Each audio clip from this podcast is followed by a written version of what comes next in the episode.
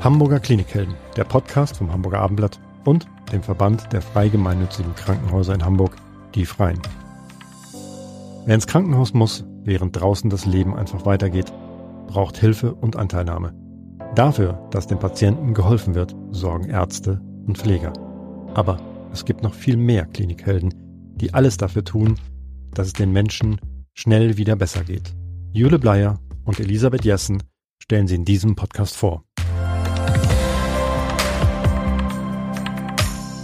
Magen- und Darmspiegelung, das kennen wahrscheinlich die meisten von Ihnen.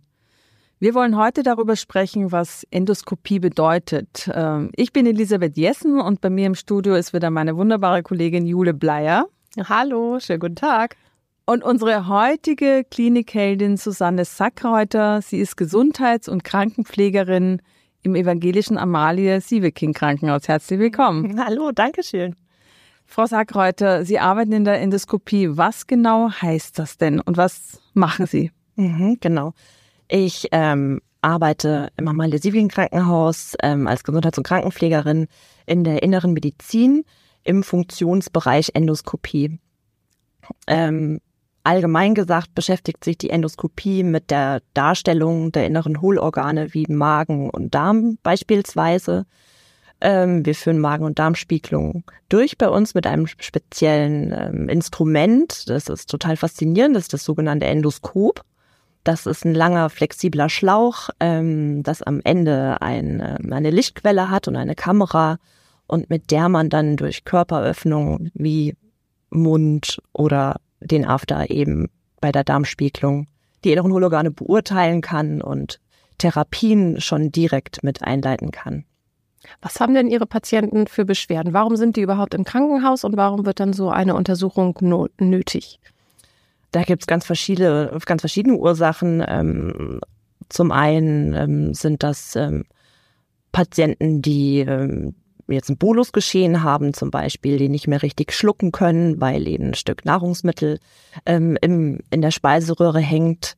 Oder äh, Patienten, die, die Magenblutung haben, Magengeschwür oder auch um Magenkrebs zu diagnostizieren. Geraten genauso im Darm, Abklärung Diarrhön, Morbus Crohn oder Colitis ulcerosa, Patienten, die eine Divertikulitis haben, Jetzt kenne ich ja Magen- und Darmspiegelung. Da ruft man beim Gastroenterologen an, holt sich einen Termin, wartet meistens ein paar Monate. Aber vom Krankenhaus, also ich gehe nicht einfach ins Krankenhaus, wenn ich sage, ich möchte meine Magenspiegelung, weil irgendwie geht's mir nicht gut oder der Hausarzt überweist mich. Der überweist mich nicht ins Krankenhaus, oder? Nee. Als allererstes sollte man natürlich mit seinem Hausarzt die Beschwerden besprechen. Der berät und überweist dann weiter zu einem niedergelassenen Gastroenterologen. Und ähm, dort werden die Untersuchungen durchgeführt, es sei denn, der Gastroenterologe sagt, nein, ähm, es ist ein Risikopatient, es sollte eine intensivere Überwachung stattfinden ähm, oder gewisse Dinge, die eben doch nur in der Klinik gemacht werden können. Ich habe, glaube ich, an dieser, in diesem Podcast schon mal sehr von Propofol geschwärmt. Die, äh, das kriegt man nämlich äh, beim Gastroenterologen. Mhm. Womit wird man denn bei Ihnen in den Schlaf versetzt, in den kurzen? Das ist auch das Propofol ja? bei uns, genau.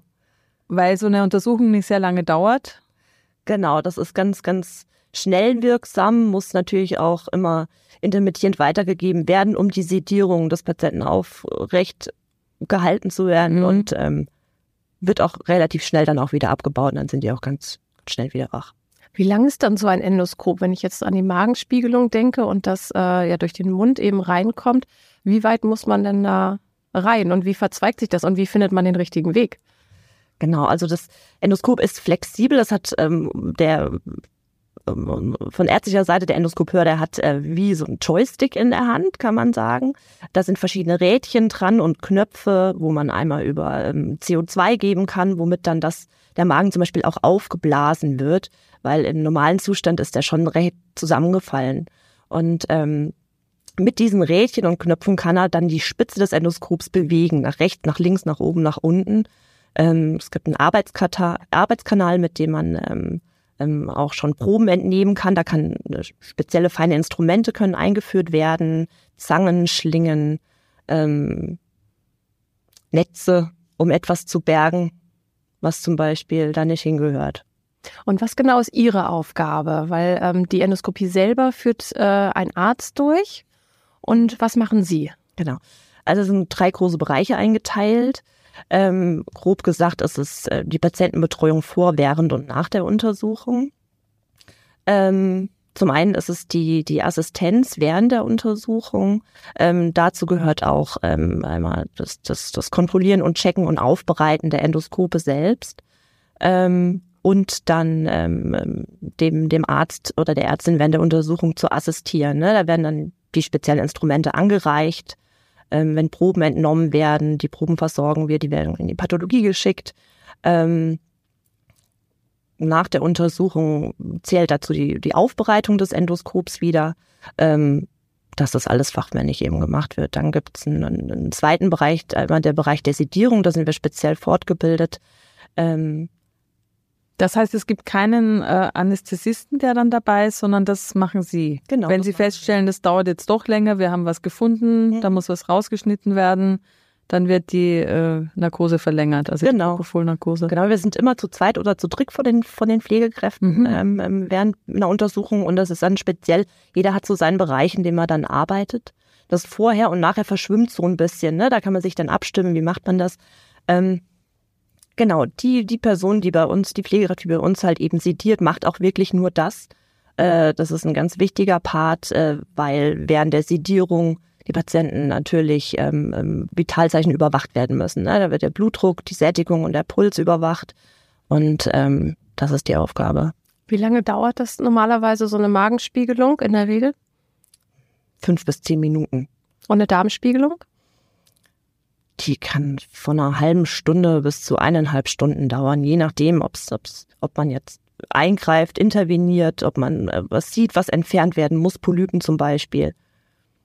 Genau. Sie haben ja gesagt, Ihre Patienten sind ja schon im Krankenhaus. Äh, meistens ähm, haben die irgendwelche Ängste. Müssen Sie da irgendwie eingreifen? Genau, das ist ein ganz großer Punkt, äh, mhm. der in unseren Fachbereich fällt. Ähm, viele Patienten kommen zu uns und wissen gar nicht, na, wie läuft es denn jetzt wirklich ganz genau ab? Und, und ähm, die geben ja quasi, sobald die sediert sind, die Verantwortung ab, ne? Ähm, ja, und da auch die Kontrolle natürlich. Die Verantwortung und die Kontrolle, mhm. genau so. Ähm, da ist es ein ganz wichtiger äh, Part von uns, auf die Ängste der Patienten einzugehen, ähm, die Ängste zu nehmen, indem wir einfach aufklären und, und sagen Schritt für Schritt, was passiert jetzt, was mache ich jetzt, was passiert als nächstes und ähm, natürlich halten wir da auch eine Hand ne und, und versuchen da einfach so die Ängste zu nehmen. Das ist auch das, was mir riesen Spaß macht zu sehen, dass sie dann doch beruhigter sind und aufwachen und sagen, ach, war es das schon. Das ja, ist ja herrlich. Stimmt, das kriegt man ja, man ist immer so verwundert, dass schon alles vorbei ist. Ich habe das auch ein paar Mal schon, äh, ja, wenn man in die Jahre kommt, dann muss man das ja immer mal machen, vernünftigerweise. Ja.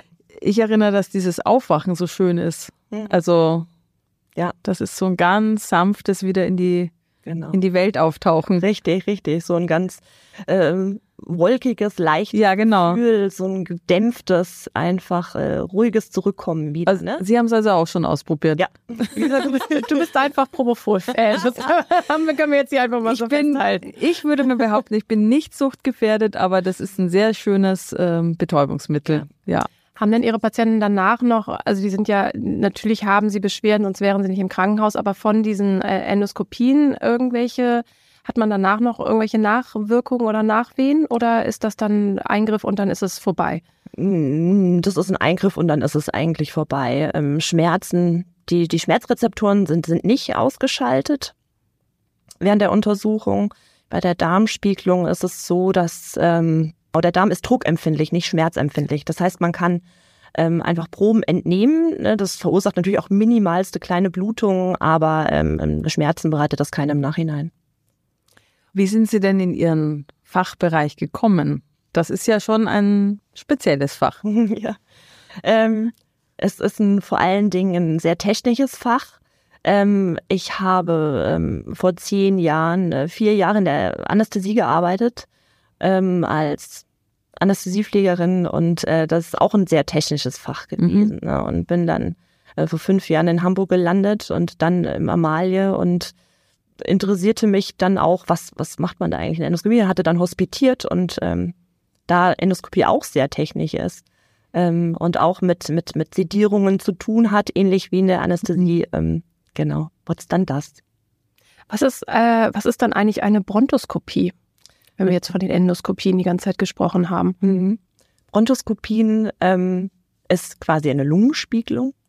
Die Patienten werden dafür auch sediert und man geht mit einem speziellen Bronchoskop, das ist nochmal viel kürzer und, und dünner, ähm, in die Lunge rein und ähm, schaut, was ist da los, was ist das Problem, ähm, Karzinome diagnostizieren oder bei Proben entnehmen, ne, ein bisschen Sputum entnehmen und einschicken, warum klingt die Lungenentzündung jetzt nicht ab ähm, nach der und der Therapie und da kann eben, genau. Die Endoskopien kennt man ja, das haben wir ja vorhin besprochen, eher aus niedergelassenen Praxen. Warum sind Sie im Krankenhaus? Sie hätten sich auch in irgendeiner Praxis äh, bewerben können hier in Hamburg. Ähm, weil ich äh, Gesundheits- und Krankenpflegerin bin und gerne lieber in einem Krankenhaus dann auch arbeiten würde, weil man in, in der Klinik einfach äh, noch mehr Krankheitsbilder hat, die ein bisschen in die Tiefe gehen und noch ähm, umfassender ist. Also es ist spannender. Spannender, genau. Mhm. Nicht so immer der gleiche äh, Magen- und Darmtrakt. Also sie haben einfach unterschiedliche Einsatzflächen. Genau, unterschiedliche Einsätze, ähm, unterschiedliche, ähm, ähm, doch noch mehr Untersuchungen, die in der Klinik durchgeführt werden und auch dann das Miteinander mit den anderen Fachbereichen. Das ist und lässt sich Ihre Arbeit denn gut mit einer Teilzeitstelle ähm, vereinbaren? Sie arbeiten ja in Teilzeit, Sie haben zwei kleine Kinder. Klappt das gut an einer Klinik? Ja, das klappt super bei uns. Also ich habe eine ganz tolle Leitung und ganz, ganz nette Kollegen, die da unfassbar viel Rücksicht nehmen drauf, ähm, was jetzt äh, den Dienstplan angeht, mit, mit Tagen, die, an denen ich arbeiten kann und man nicht und wann auch Rufdienste möglich sind meiner Seite aus und das klappt super. Die ähm, geplanten Untersuchungen finden bei uns von, von vormittags bis in den frühen Nachmittag statt. Natürlich gibt's auch immer mal wieder Notfälle, die dazwischen kommen oder die dann außerhalb der Dienstzeit sind. Ähm, aber das ist, das ist toll vereinbar. Das heißt, Sie arbeiten tagsüber und müssen keine Nachtschichten machen. Genau, also mhm. ne, generell tagsüber. Ähm, es muss natürlich äh, 24-7 ähm, ähm, ein Rufdienst da sein, der die Notfälle abdeckt. Das kommt auch schon vor, aber ähm, ja, das spreche ich dann natürlich vorher ab, ne? wann äh, ich das kann. Wie groß ist denn Ihr Team? Wie viele Kollegen sind Sie da? Also mal kurz überlegen. genau, also von der Pflege sind wir sechs. Genau, und dann kommt noch das ärztliche Team dazu, mhm. ne? Das sind ja ein Pott eigentlich. Sie hatten ganz am Anfang verschiedenste Krankheiten angesprochen, also gerade auch Darmkrankheiten. Morbus Crohn hatten Sie gesagt und dann haben Sie noch weitere genannt. Jetzt sind Sie natürlich nicht, ähm, äh, sind Sie nicht die zuständige Ärztin dafür, aber kennen sich ja auch ähm, mit diesen Erkrankungen aus. Können Sie da noch mal ein bisschen sagen, wo, welche Erkrankungen sind das? Wie unterscheiden die sich? Was sind die Anzeichen von Morbus Crohn? Und was gibt es noch für Darmerkrankungen, die so am häufigsten auftreten und die vielleicht auch, ja, vielleicht auch häufiger heutzutage auftreten? Genau, die Darm bei den Darmerkrankungen ähm, ähm, haben wir zu tun mit ähm, Morbus Crohn, zum Beispiel Colitis ulcerosa. Ähm, das sind zwei unterschiedliche Erkrankungen, die verschiedene Bereiche im Darm befallen. Das ist eine Autoimmunreaktion des Körpers ähm, die einhergeht durch verschiedene Triggerfaktoren. Ähm, ähm, da können wir einmal den Verlauf beobachten, ähm, wie entwickelt sich das von ärztlicher Seite her, ähm, greifen dann ein und ähm, therapieren. Genau, dann haben wir einmal die ähm, Polypen, das ist ein ganz großes Spektrum bei uns. Das sind die Vorstufen des Darmkrebs, ähm, die entfernt werden ähm, mit speziellen Instrumenten. Einmal haben wir kleine Zangen oder bei größeren Polypen sind das ähm, ähm, Unterspritzungen mit Schlingen, ähm, wo die abgetragen werden. Und es ist einfach ähm, super wichtig, Vorsorge zu betreiben, weil man einfach mit so einem minimalen Eingriff ganz viel vorsorgen und, und, und vorbehandeln kann. Ne? Genau, dann haben wir einmal die Divertikel, ähm, die Divertikulitis, genau, das sind einmal Ausstülpungen, in, in, meistens sind die im Sigma. Äh, das ist ein bestimmter Darmabschnitt, ähm, Ausstül Ausstülpungen vom Darm, ähm, die durch eine Gewebsschwäche verursacht wurden, gerade auch durch die, das Alter des Patienten, durch die Lebensweise, durch die Ernährungsweise. Ähm, die können sich entzünden und bluten.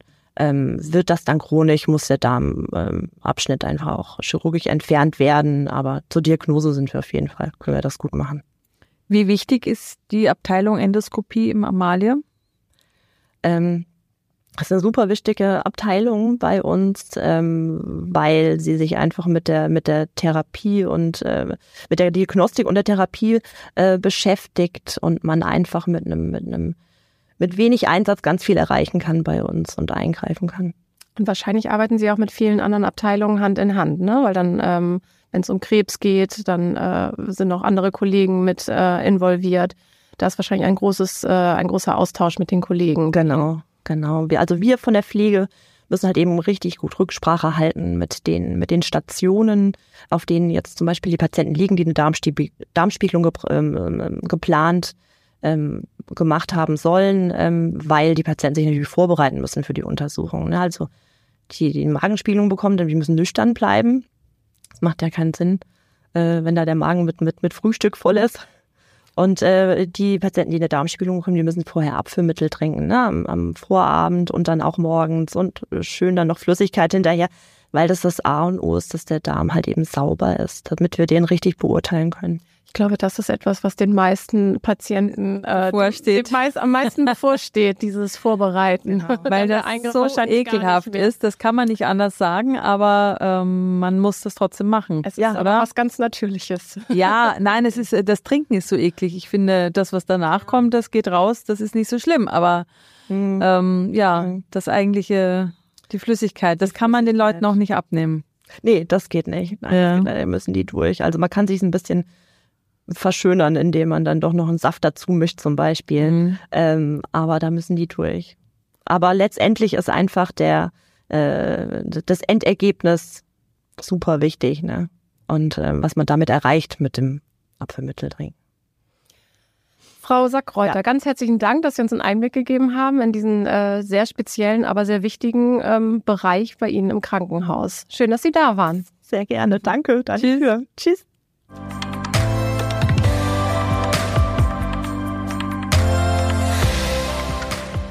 Weitere Podcasts vom Hamburger Abendblatt finden Sie auf abendblatt.de slash podcast.